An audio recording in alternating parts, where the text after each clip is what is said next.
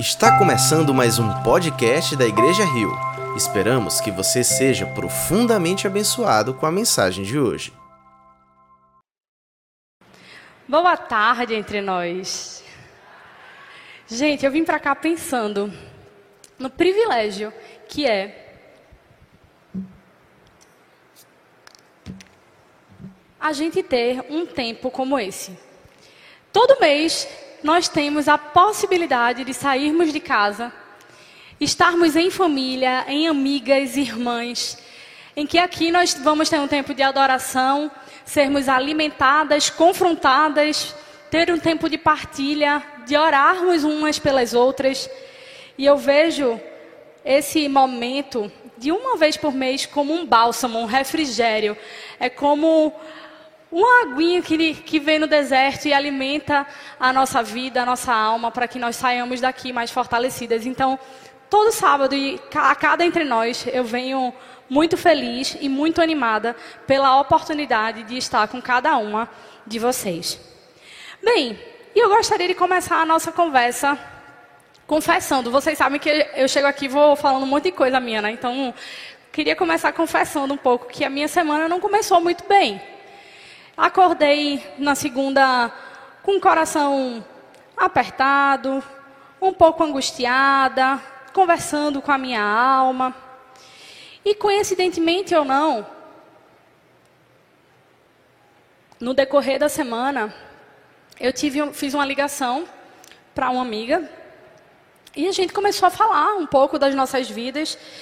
E ela também teve problemas na casa dela e tal. E ela disse: Olha, Carol, eu parei para analisar e eu percebi que quando eu não estou muito bem emocionalmente, é como se cortasse o, um pouco assim do meu canal espiritual. Assim, é como se eu percebesse que quando eu estou abatida diante das minhas emoções, a minha espiritualidade ela não flui como deveria. Parece até que, que por vezes acontece um bloqueio, né?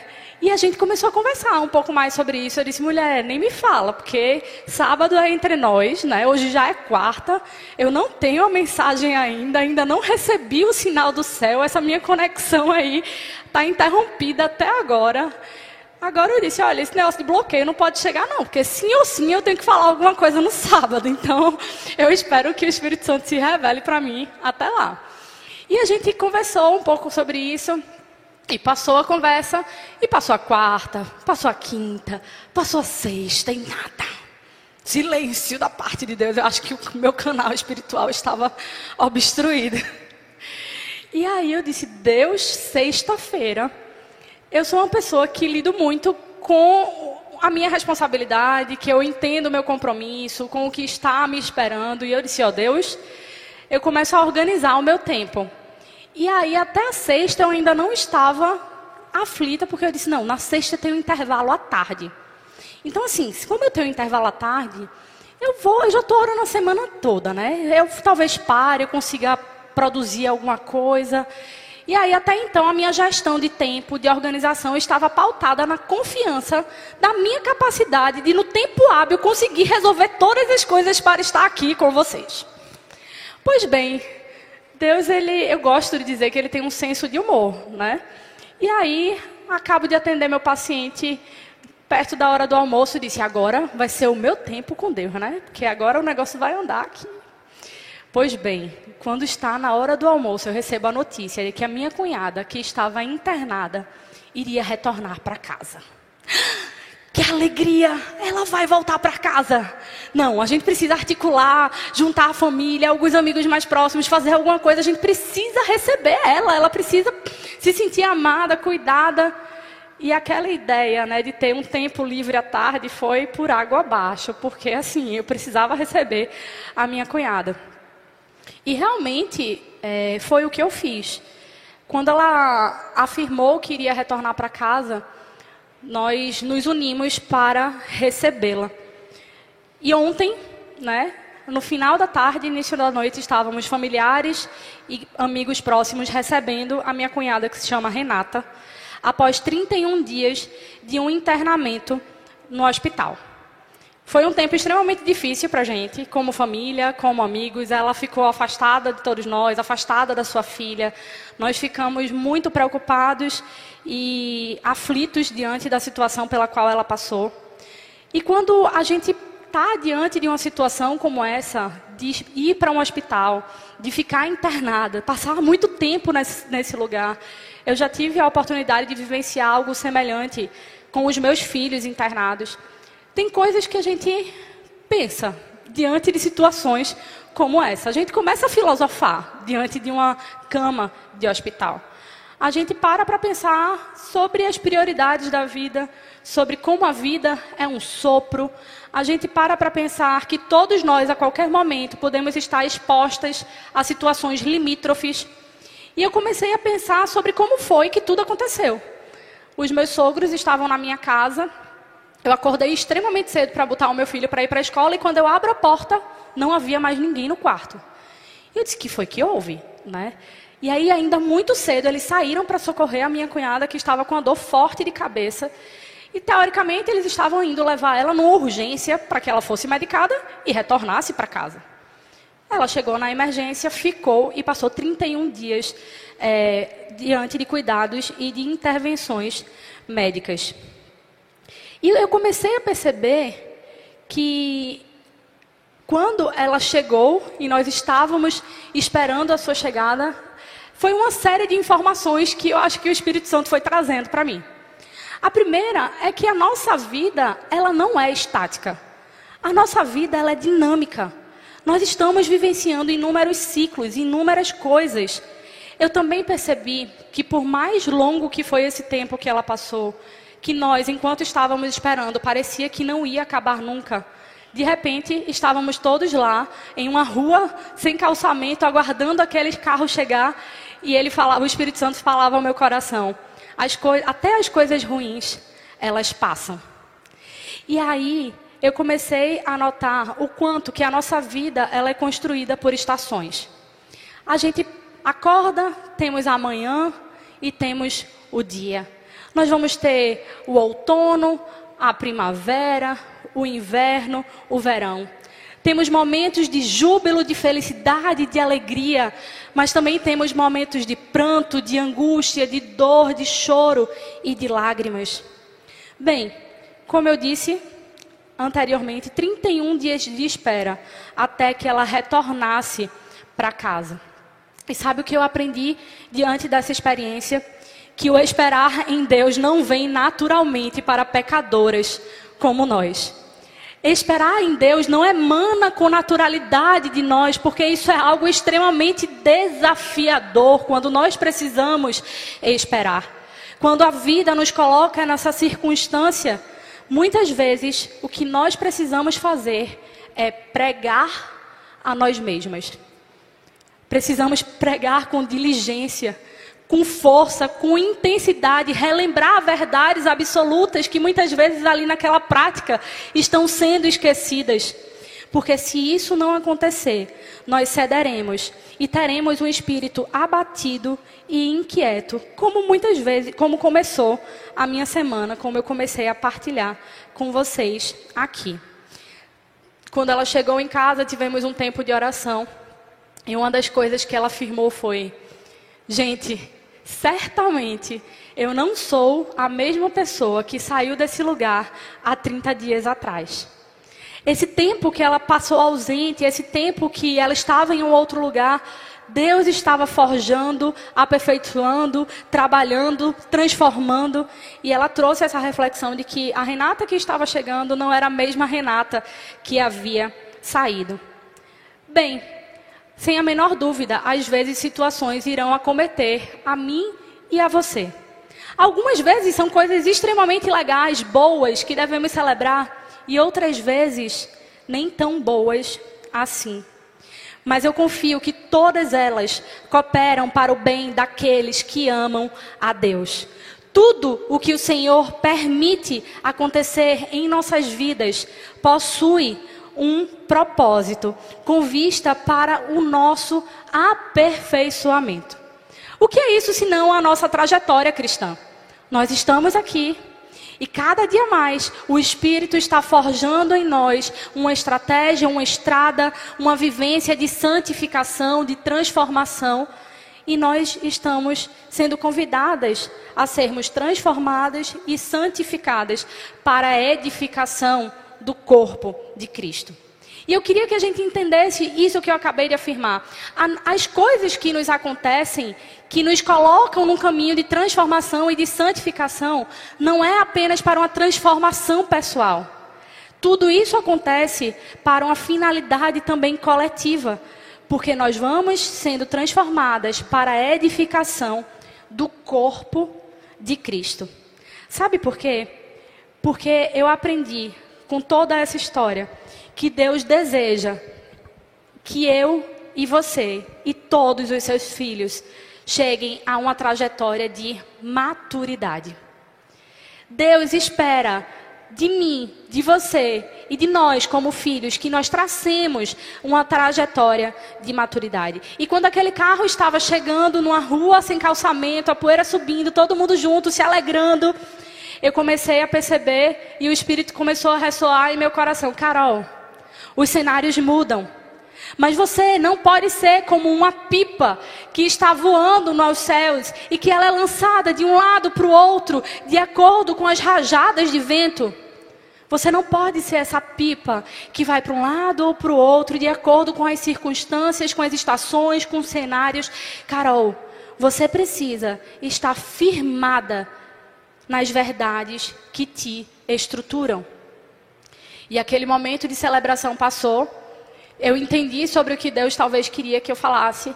E ele disse: Você lembra do texto que você leu na segunda-feira no seu devocional? Eu disse: Lembro.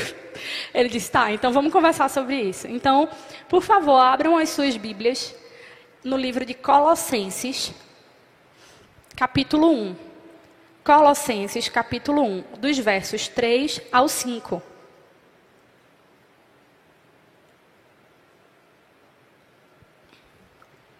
Colossenses capítulo 1, dos versos 3 ao 5. O texto diz o seguinte: Graças damos a Deus, Pai de nosso Senhor Jesus Cristo, orando sempre por vós, porquanto ouvimos da vossa fé em Cristo Jesus e do amor que tendes para com todos os santos, por causa da esperança que vos está reservada nos céus da qual já antes ouvistes pela palavra da verdade do Evangelho. Quando o Espírito Santo me, me falou sobre esse texto, você lembra do texto da segunda-feira do seu devocional? Eu comecei a perceber o quanto esse texto tinha sido antídoto para minha fragilidade. O quanto esse texto tinha remediado as minhas angústias, o meu abatimento, o meu sofrimento. E esse texto, ele traz verdades profundas na qual eu e você precisamos estar estruturadas e ancoradas. Ele nos apresenta a tríade das virtudes cristãs: a fé, o amor e a esperança.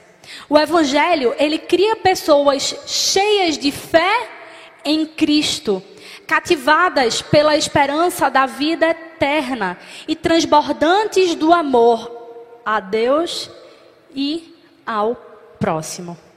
Bem, diante disso, eu queria responder a seguinte questão: O que nós, como igreja, o que nós, talvez como mulheres, que tem essa vida dinâmica, em que as coisas são em estações, que ora estão assim e de repente estão daquela maneira.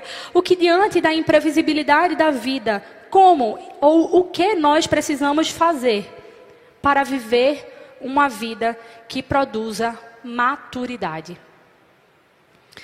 As três coisas das quais eu gostaria de discorrer junto a vocês nessa tarde é que uma caminhada de maturidade espera de nós fé, mas não em qualquer pessoa ou em qualquer coisa, fé em Cristo, amor por todos e a esperança no céu.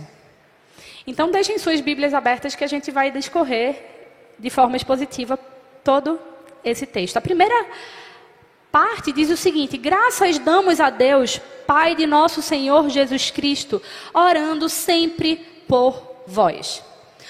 Você deseja ser uma mulher aperfeiçoada, santificada, que está trilhando um caminho de maturidade? Se você realmente deseja ser essa mulher, eu gostaria de te fazer uma pergunta. O quanto você tem dado graças? Você tem esse hábito? Dar graças? Agradecer?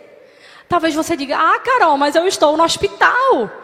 Ah, Carol, mas eu estou lisa sem dinheiro. Ah, Carol, mas lá em casa o casamento está terrível. A gratidão é o antídoto para o desânimo. Sabe?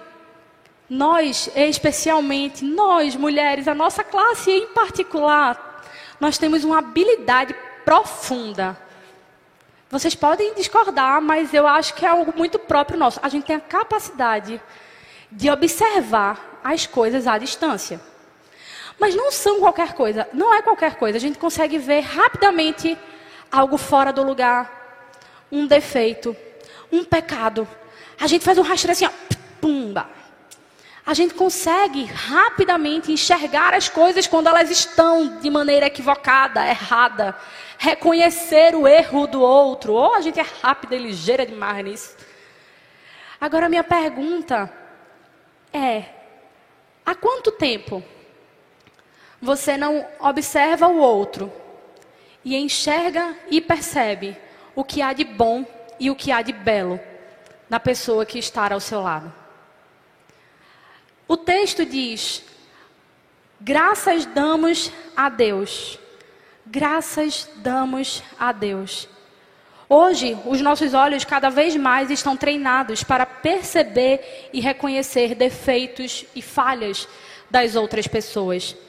Agora, nós precisamos desenvolver a virtude e ter a capacidade de notar o bom e o belo que existe no outro. Aqui, Paulo está escrevendo para a igreja de Colossenses e ele está dizendo: olha eles têm muitas coisas das quais são admiráveis. Eu quero agradecer a Deus por essas virtudes dessa igreja. Bem, agradecer é um grande exercício de contentamento. Se vocês pararem para entender o que o texto está dizendo, é que Paulo agradece e faz orações pela igreja de Colossos. E ele reconhece o bom e o belo nessa igreja e agradece por ela ser assim. Nós precisamos aprender a orar e a agradecer pelo bom e pelo belo na vida do outro. Muitas vezes as nossas orações elas estão, são tão autocentradas, muitas vezes nós só pedimos. Mas aqui talvez tenha gente que agradece, mas agradece pela sua vida. Vamos sair disso, vamos agradecer pela generosidade, pela bondade, pelo sacrifício, pelo investimento, pelo outro. Quando a gente olha para o livro de Jó, a gente percebe que Deus mudou a sorte de Jó quando ele orou por seus amigos. Então eu queria começar trazendo essa reflexão. Primeiro, se a gente quer uma vida de transformação, de santificação, de maturidade, a gente precisa aprender a dar graças. A gente precisa aprender a dar graças e a olhar o bom e o belo que existe ao nosso lado. E a não orar apenas pela nossa vida ou pelas nossas necessidades, mas expandir isso e ter uma caminhada de intercessão também pelas outras pessoas. A outra coisa que Paulo faz é que ele dá graças, ele está agradecendo ao povo de Colossos, ele está dizendo: Olha, eu agradeço a vocês pela fé, pelo amor, pela esperança.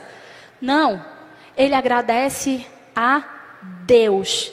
Porque Ele é a fonte de toda bondade e beleza refletida naquela igreja. Ele diz: Deus, eu consigo enxergar a fé desse povo, o amor desse povo, a esperança desse povo. E se tudo isso que é incrível, que eu estou notando, está sendo visível aos meus olhos, é porque eles estão refletindo a tua face. Obrigada, Deus, porque eu consigo te enxergar por meio desse povo. E por fim, é, ele termina dizendo: orando sempre por vós. O texto vai trazer esse advérbio de tempo extremamente forte, sempre, que implica totalidade. Não é muitas vezes, não, é sempre. Não tem exclusão. É a totalidade realmente que ele está querendo trazer aqui. Essa palavra traz a conotação de consistência. Quando ele diz, orando sempre por vós, eu não consigo não deixar de fazer uma analogia com outra carta que ele escreve aos Tessalonicenses, em que ele diz: orai sem cessar. Esse é o estilo de vida de Paulo. Ele não parava. Ele não parava de orar e ele orava muito e pelos outros. Orai sem cessar. Bem, se nós queremos construir uma caminhada de maturidade, a primeira virtude para isso é a fé. A fé. Como anda a sua fé? Será que você já parou para pensar a respeito da saúde da sua fé? Como você tem vivenciado essa instância da sua vida?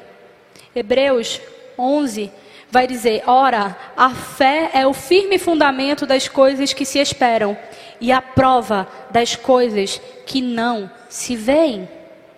Hoje em dia, o problema não é fé, não é falta de fé. Tem muita gente que tem fé em muitas coisas. A gente precisa, talvez, até fazer a pergunta de fé em quê? Ou fé em quem? E Paulo diz que eles eram admiráveis pela fé que eles possuíam em Cristo. E essa expressão, ela é muitas vezes utilizada em Cristo, é, por Paulo, em Cristo, em Cristo, que essa percepção vai trazendo uma conotação de uma atmosfera, de nós estarmos na presença daquele que move todas as coisas. A fé é de maneira substancial um relacionamento de confiança com uma pessoa. Nós precisamos ter fé em algo, e ele está dizendo: vocês são admiráveis pela fé que vocês possuem em Cristo.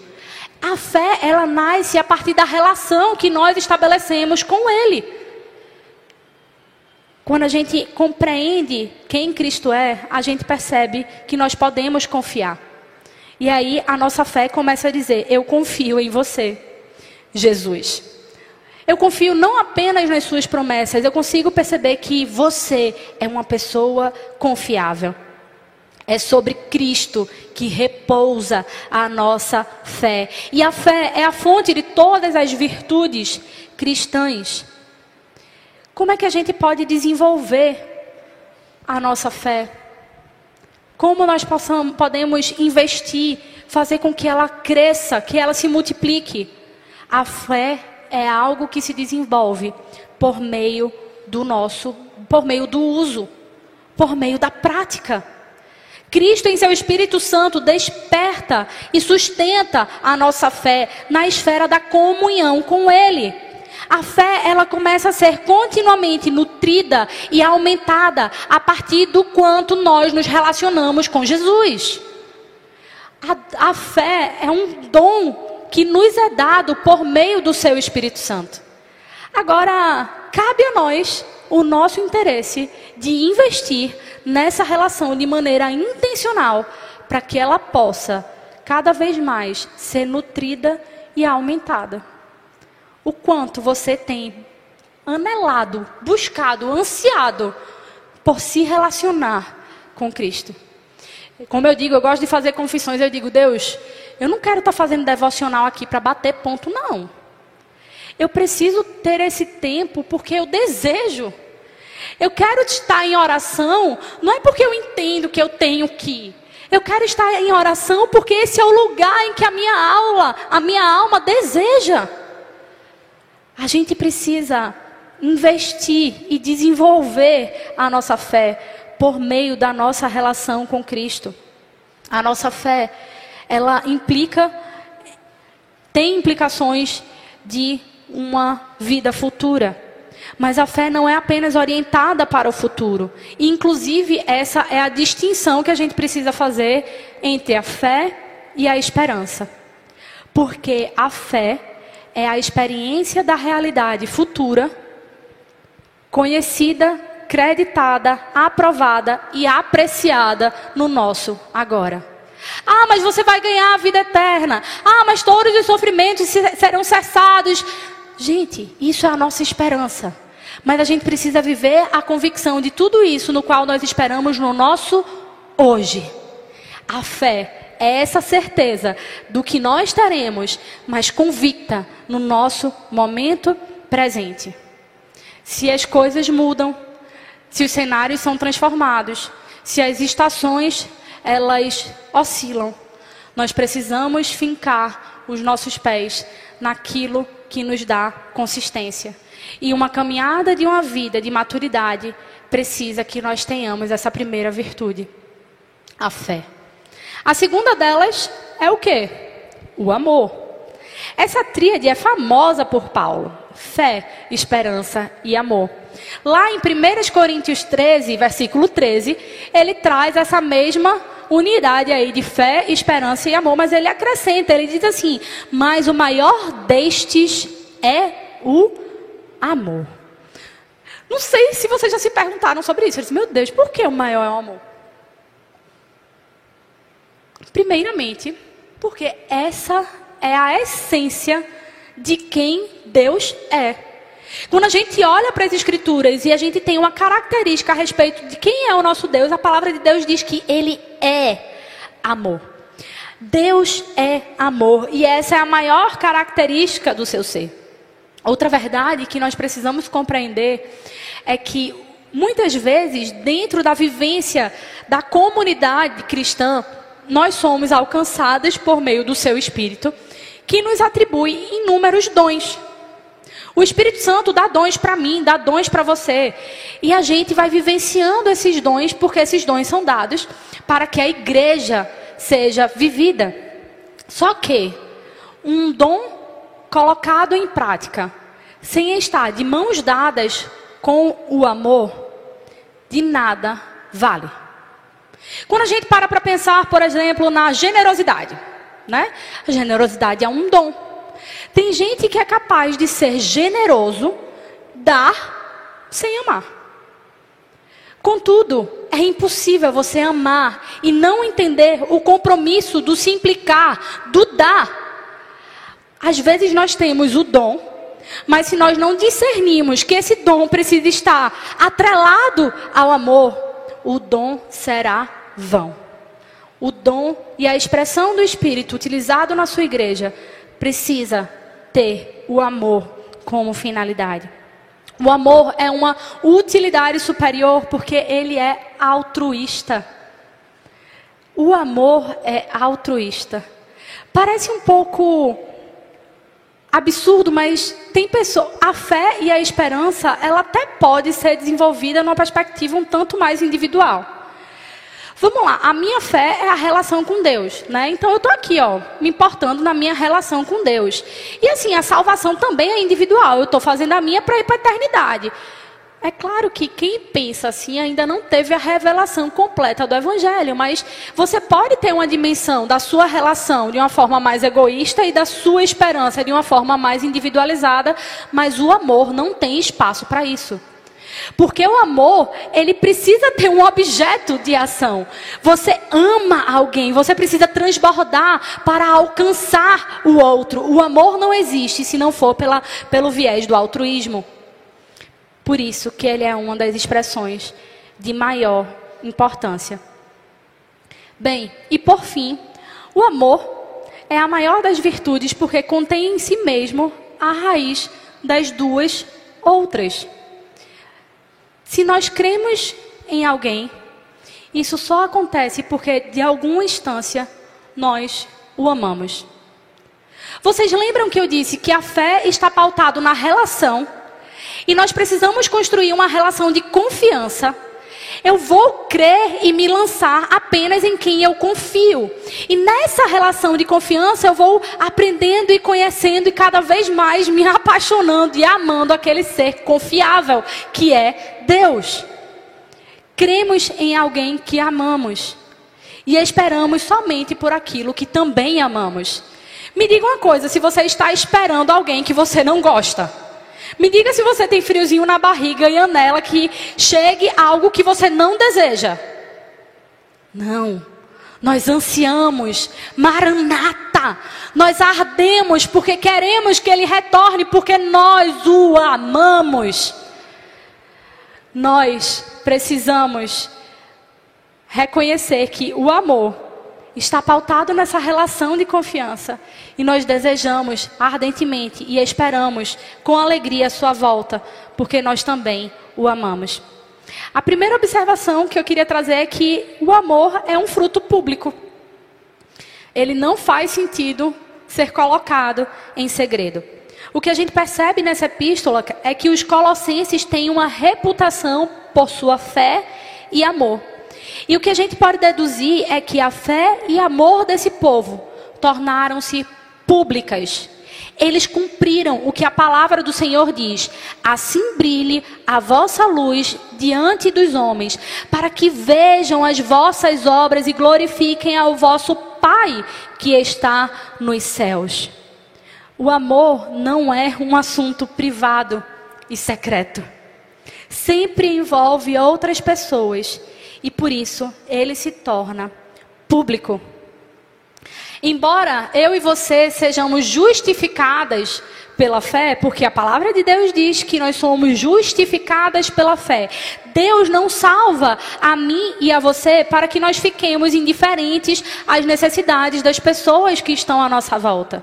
Em vez disso, como o Espírito Santo gera fé no meu coração e no seu coração, ele pretende que essa fé produza incontáveis atos de amor.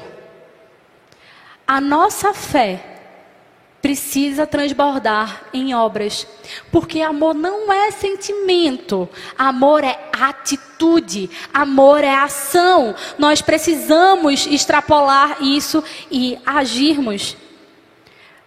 Em 1 Coríntios 13, Paulo revela que o amor é o que faz a diferença entre os cristãos cujos dons edificam o corpo e aqueles que são apenas barulho. Nós temos uma igreja repleta de pessoas. Nós vamos ter o joio nós vamos ter o trigo. O que vai diferenciar um do outro é o porquê nós estamos fazendo aquilo. Tem um monte de gente aqui que está cumprindo tabela, mas tem gente que está aqui servindo em amor por amor. É nisso que nós seremos reconhecidas. Nisso que? Quando amarmos umas às outras. Quando amarmos uns aos outros. E essa é a medida que a nossa vida, cada vez mais cheia de amor por aqui, refletindo a nova criação. Se a gente parar para pensar, gente, vejam só. A palavra de Deus diz que Deus é amor. E na eternidade, todas as coisas giram em torno dele. Então, o clima do céu é puro amor. Veja só, ele radiando a essência de quem ele é. E a gente lá, na presença grandiosa, a gente já pode começar a refletir essa eternidade aqui. A nossa igreja precisa cumprir o chamado como reino de Deus, as nossas vidas, as nossas igrejas precisam espalhar o doce aroma do céu quando nós amamos a Deus e uns aos outros aqui na terra. A gente precisa entender que ele não diz ame a quem você deseja, ame a quem está do seu lado, ame a quem vota como você. Não. Não. Ele diz amem, amem, amem, porque é por isso que vocês serão conhecidos quando amarem uns aos outros. Se você quer construir uma vida que não vai sendo lançada de um lado para o outro como a pipa que é jogada pelas rajadas de vento, porque as estações mudam, as coisas mudam, você precisa fincar os seus pés naquilo que é sólido. A primeira verdade que nos alicerça é a nossa fé por meio da relação com Jesus. A segunda é a, o amor, que é o maior de todos os dons. E por fim, a esperança. Esperança. Palavra bela, mas que a gente talvez precise refletir e discernir de fato o que ela significa. Bem, na nossa língua, a gente tem pelo menos aí três significados de esperança, mais ou menos. Às vezes eu digo assim, ai, como eu queria que Thomas chegasse em casa cedo para eu ter um tempo de qualidade com ele. Ou então a gente diz assim, ai, sabe, eu, eu queria que todos os sinais estivessem abertos para eu conseguir chegar na hora do culto. Né? Ou então, ai, menina, meu sonho, trabalhar, mas quem sabe quando eu estiver perto de me aposentar, eu comprasse uma casa em Gravatar. Bem, todas essas são projeções do futuro com expectativa positiva. Mas o que eu queria que nós percebêssemos é que a esperança, como nós construímos de narrativa na nossa linguagem, ela está mais expressando incerteza do que certeza. Porque quando eu digo assim, ai, como eu queria que Thomas chegasse em casa cedo para a gente ter um tempo de qualidade, é porque eu não sei se ele vai chegar cedo. Né? Não sei porque ele vai estar na igreja, ele demora, vai ter um aconselhamento, pegar um engarrafamento, não sei se vai chegar cedo. Quando eu digo eu queria, é porque está mais incerto do que certo. Quando eu começo a pensar, ah, eu quero me aposentar, trabalhar e comprar uma casa em Gravatar, está incerto de verdade. olha para a conta, olha para o bolso e diz, menina, é só esperança mesmo, né? E aí, quando eu conto, eu preciso que todos os sinais estejam abertos para chegar na hora do culto dentre nós. Aí é fé, né? Já vai para outra instância. É, é tudo incerteza, porque a gente não tem como saber se todos os semáforos estarão abertos. Então, o que eu quero trazer com isso é que, normalmente, a maneira como nós construímos a narrativa a respeito da esperança está mais atrelado à incerteza do que à certeza. Mas eu queria que a gente compreendesse o que Paulo está trazendo aqui. Para a Bíblia, a esperança bíblica, ela não apenas deseja algo bom para o futuro, mas ela espera que aconteça. Ela está confiante de que acontecerá. Há uma certeza moral em que o bem que esperamos e que desejamos será feito. A nossa esperança é uma esperança e se a esperança que a Bíblia traz é uma esperança convicta, é uma fé, é uma certeza inabalável. Se a gente parar para perceber, existem vários textos que vão nos apresentar sobre isso, mas se a gente olhar a fé que justificou Abraão, né, foi a fé futura de Deus. Deus disse para ele: Olha, por meio de ti farei grandes coisas. Tu irás se multiplicar, terás inúmeros filhos, maior do que as estrelas do céu. E Abraão estava plenamente convencido de que Deus era capaz de fazer o que ele havia prometido. Abraão descansou. Ele tinha esperança nas promessas que Deus tinha dado para ele.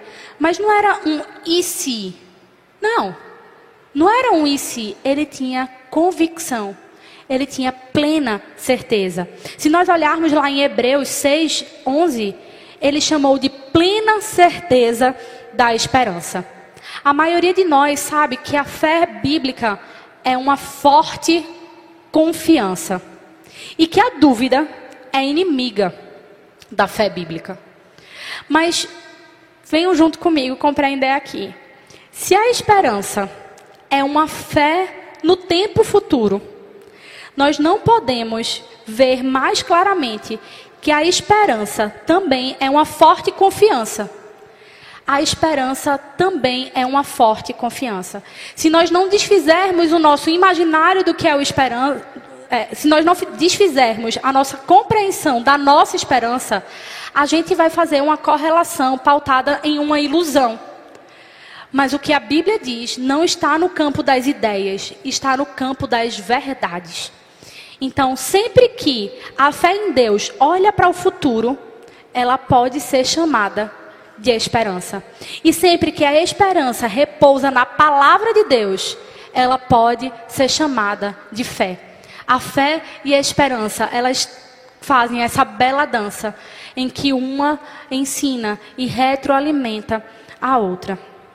Bem, era essas três verdades que eu gostaria de compartilhar com cada uma de vocês nessa semana. Quando eu parei para perceber os cenários que me envolviam, eu notei que houve muita espera, eu notei que as coisas mudam. Um belo dia, minha cunhada achou que ia só na emergência, passou 31 dias, e a gente para para perceber que as realidades à nossa volta, elas são mudadas. Os dias passam, as estações mudam. As nossas emoções reagem de acordo com as situações pelas quais nós estamos passando. Até mesmo os governos são mudados. Mas nós precisamos estar firmadas, fortalecidas na nossa fé, nutrindo a nossa esperança, tendo gestos e ações, atitudes de amor. Porque quando tudo parecer relativo, quando tudo parecer fluido, quando por vezes você sentir-se confusa, você possa olhar para aquilo que é âncora e firmar os seus pés na verdade por meio de uma fé madura. E as características dessa fé e as características dessa maturidade é uma vida pautada, uma vida de fé, numa vida de amor e numa vida de esperança. Oremos. Senhor, eu te agradeço, Pai, porque tu és o alicerce no qual nós construímos a nossa referência. Eu te agradeço, Senhor, porque os ventos sopram, as situações mudam, os cenários são transformados. Existem estações na nossa vida, mas para todas elas, nós podemos confiar na verdade de que todas as coisas cooperam para o bem das, daqueles que te amam. Que às vezes as situações difíceis, as situações adversas, elas sobrevêm sobre a nossa vida para nos forjar a um nível maior de transformação e de maturidade. Senhor, se existe alguém aqui passando por dificuldade, que essa pessoa possa olhar e atribuir novos significados. Que essa pessoa possa perguntar não o porquê estou passando por isso, mas o que aprendo com isso. Que nós possamos, Senhor, sermos aperfeiçoados dia após dia. Transforma a minha vida, Pai. Transforma a vida das minhas irmãs para que possamos refletir uma fé, uma vida madura. Que nós possamos ser uma igreja madura. Que nós possamos buscar nos momentos de adversidade fortalecer a nossa fé, transformar nossa ação em amor na convicção daquilo que nos espera por meio da esperança. Em nome de Jesus, amém. Se você está em casa nos escutando, eu gostaria de fazer uma pergunta para você.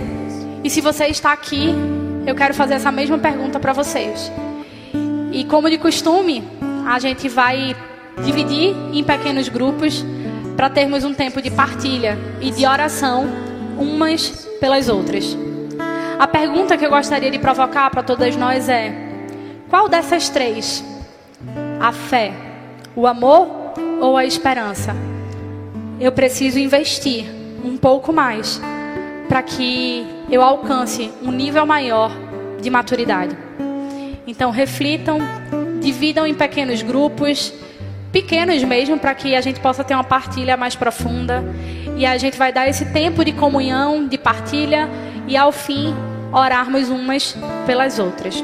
Amém? Que Deus abençoe a todos nós. Se você foi abençoado por essa mensagem, compartilhe com alguém, para que de pessoa em pessoa alcancemos a cidade inteira.